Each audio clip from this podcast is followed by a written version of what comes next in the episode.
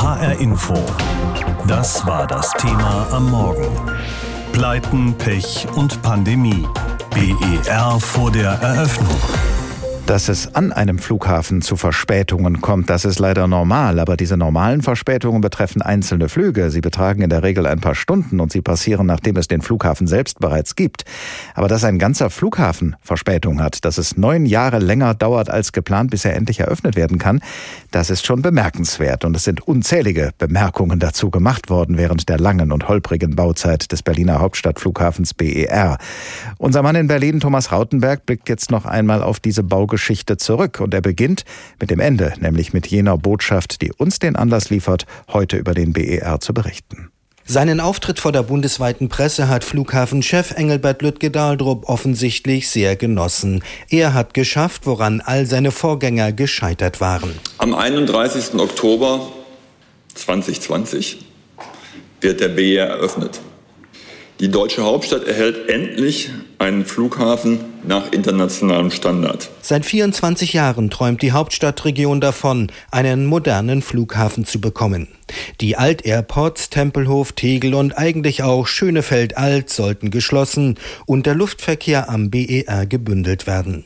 2006 erfolgte der erste Spatenstich, fünf Jahre später, 2011 und dann doch erst im Juni 2012 sollte alles fertig sein.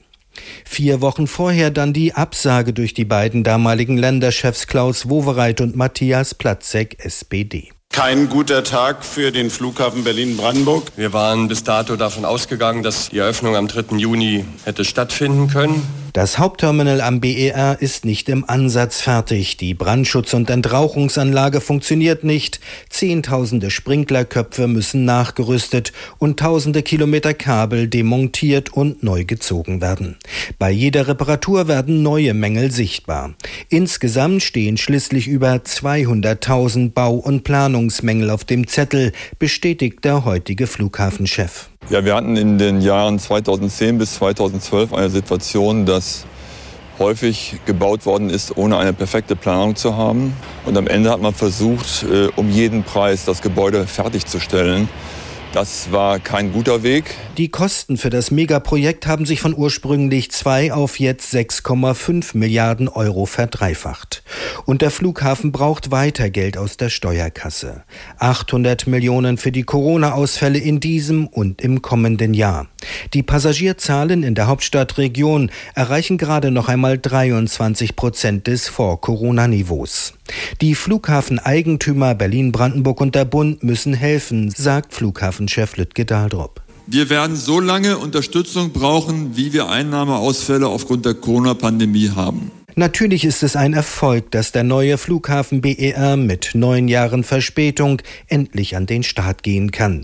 Eine Erfolgsgeschichte ist das Projekt damit trotzdem nicht. Das weiß auch Flughafenchef Lütke Dahldrup. Deshalb ist klar, es gibt keine große Party. Wir machen einfach auf. Das sagt Engelbert Lüttke-Dahldrup, der Chef des Berliner Hauptstadtflughafens BER. Und mit dem Satz Wir machen einfach auf spricht er, wie Goethe sagen würde, ein großes Wort gelassen aus. BER, das ist die Abkürzung für den neuen Berliner Großflughafen, dessen Baugeschichte alle Beteiligten und Betroffenen am liebsten abgekürzt hätten. Aber das Ende hat dann doch länger auf sich warten lassen. HR Info. Das Thema. Pleiten, Pech und Pandemie. BER vor der Eröffnung. Schon vor neun Jahren sollte dieser Flughafen eigentlich eröffnet werden, aber aus den unterschiedlichsten Gründen ist der Eröffnungstermin ein ums andere Mal verschoben worden. Und parallel dazu ist sein Bau immer teurer geworden, der Bau dieses Flughafens. Zu Beginn waren etwa zwei Milliarden Euro Baukosten veranschlagt worden. Inzwischen ist man bei der drei- bis vierfachen Summe angelangt. Der Bau des Flughafens BER wurde dadurch zum Sinnbild außer Kontrolle geratener Großprojekte und in den Augen vieler sogar zu einer Lachnummer. Aber gegen Ende trat dann doch noch der Schluss ein und der Flughafen soll nun tatsächlich morgen eröffnet werden. Aus diesem Anlass habe ich vor der Sendung mit Dieter Faulenbach da Costa gesprochen. Er hat jahrzehntelange Erfahrung als Flughafenplaner und hat sich in den vergangenen Jahren immer wieder sehr kritisch zum Bauprojekt BER geäußert. Herr Faulenbach, gab es in Ihren Augen einen grundlegenden Fehler, auf den letztlich alles, was dann schiefgelaufen ist, zurückgeht? Also wenn Sie es auf einen grundlegenden Fehler kaprizieren wollen, dann war es 1996 die falsche Standardentscheidung, die dazu führte, dass der Flughafen dann zu klein dimensioniert wurde und keine Zukunftsfähigkeit besitzt. Warum haben sich denn die politisch Verantwortlichen damals für diesen Standort entschieden? Äh, ja, das war relativ einfach. Der Bundesverkehrsminister war im Aufsichtsrat von Fraport und vom Flughafen München. Und beide Flughäfen haben dafür gesorgt, dass sie keinen Konkurrenten bekommen.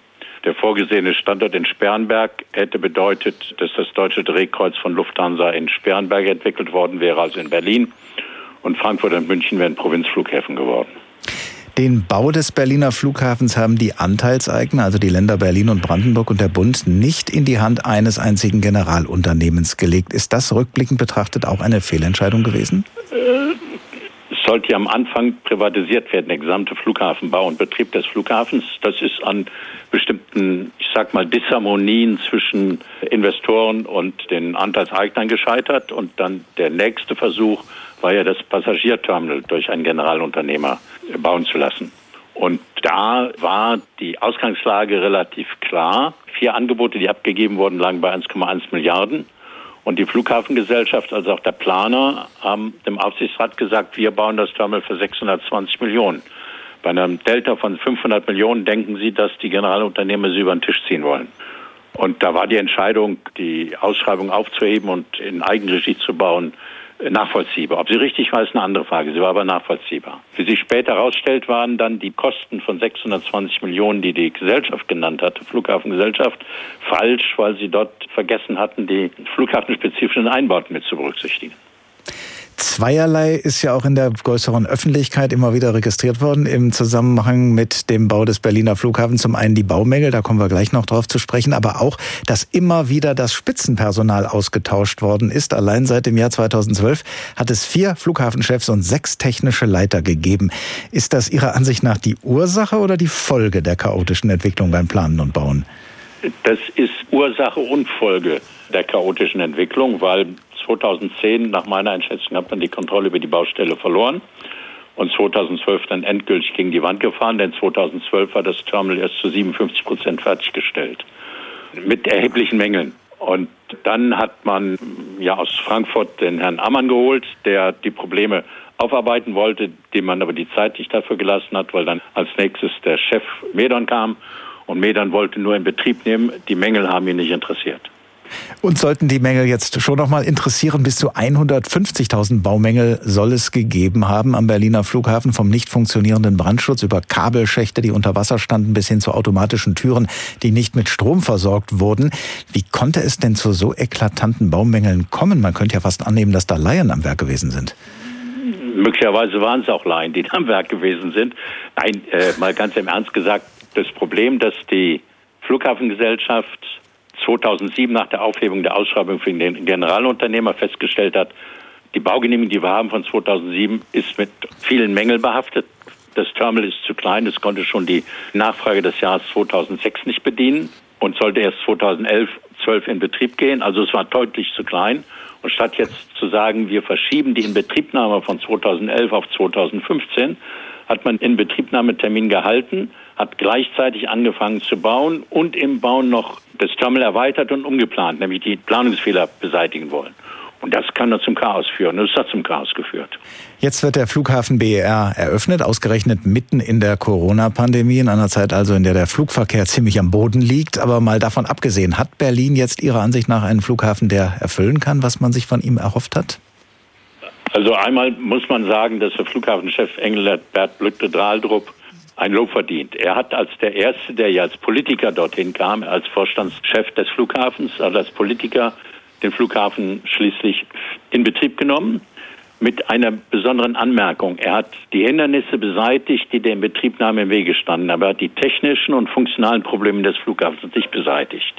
Deshalb ist der Flughafen auch nicht zukunftsorientiert. Und das, was an Planung vorliegt, um den Flughafen auszubauen, verspricht auch keine Besserung gegenüber dem, was man bisher hatte. Und vor allen Dingen, es ist kein Flughafen, der im internationalen, interkontinentalen Verkehr teilnehmen könnte, sondern es wird ein Regionalflughafen bleiben. Das heißt also, das hat sich alles gar nicht gelohnt aus Ihrer Sicht? Ja, es ist zu viel falsch gemacht worden und man hat auch nicht zielstrebig die Fehler beseitigt, sondern man hat nur noch Wert darauf gelegt, den Flughafen überhaupt in Betrieb zu nehmen. Die Fehlerbeseitigung war nicht mehr das Thema. Spätestens seit 2014, 2015 wollte man den Flughafen in Betrieb nehmen, egal wie. Und das hat Lütke Daldorf jetzt geschafft, ohne, wie ich gesagt habe, die Mängel zu beseitigen. Aber das ist das Resultat. Und jetzt hätte er Zeit, durch Corona kann er ja am Samstag die Passagiere, die dort abgefertigt werden, alle persönlich begrüßen. Wäre jetzt an der Zeit, in den nächsten zwei, drei Jahren eine vernünftige Planung für die Zukunftsfähigkeit des Flughafens aufzusetzen, statt sich an alten, überholten und falschen Planungen zu orientieren sagt Dieter Faulenbach da Costa. Er ist Flughafenplaner und hat immer wieder Fehler beim Bau des Berliner Großflughafens BER kritisiert. Darüber haben wir vor der Sendung gesprochen. Denn nach einer gefühlt unendlichen Baugeschichte kann der BER nun doch endlich seinen Betrieb aufnehmen. Ja, Sie haben richtig gehört. Der Berliner Hauptstadtflughafen BER steht tatsächlich kurz vor der Eröffnung. Morgen am Samstag soll es soweit sein. Neun Jahre später als ursprünglich geplant. Über die lange und verwickelte Baugeschichte haben wir heute früh schon berichtet und werden das auch weiter tun. Aber jetzt konzentrieren wir uns auf einen Mann, der nicht so sehr im Rampenlicht der Öffentlichkeit steht, sich aber nichtsdestoweniger schon seit langem auf die Eröffnung des BER vorbereitet hat. Er heißt Jens Czarczula und ist der Koordinator für die Flughafensicherheit.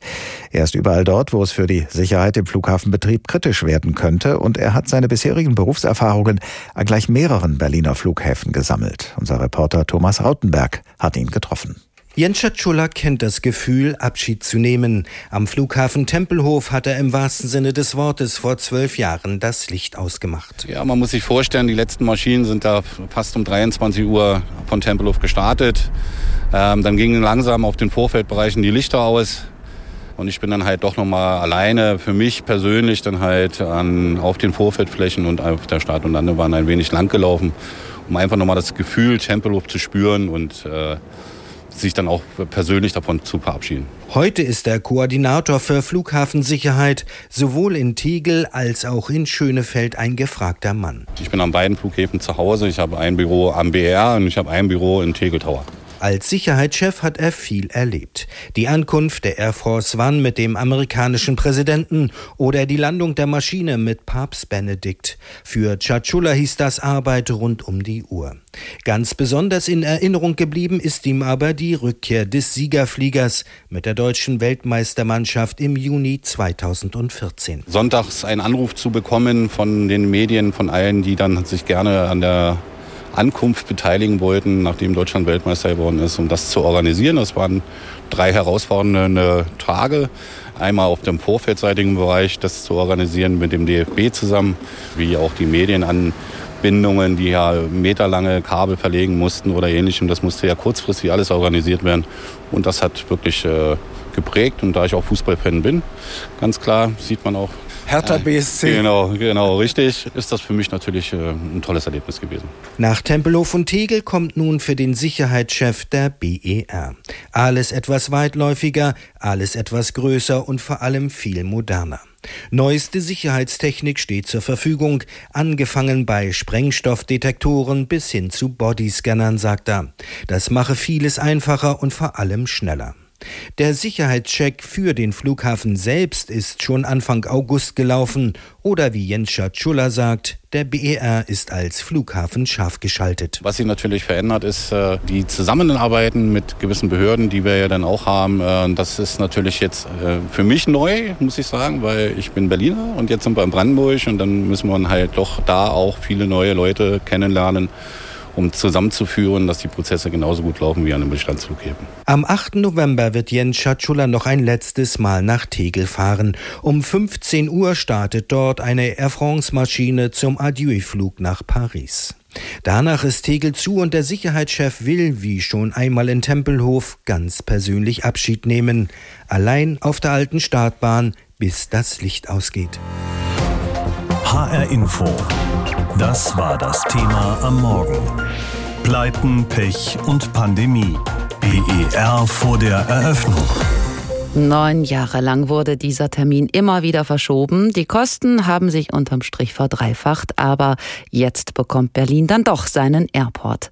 Einen, den es angesichts von Klimakrise, Flugangst und Corona vielleicht gar nicht mehr braucht.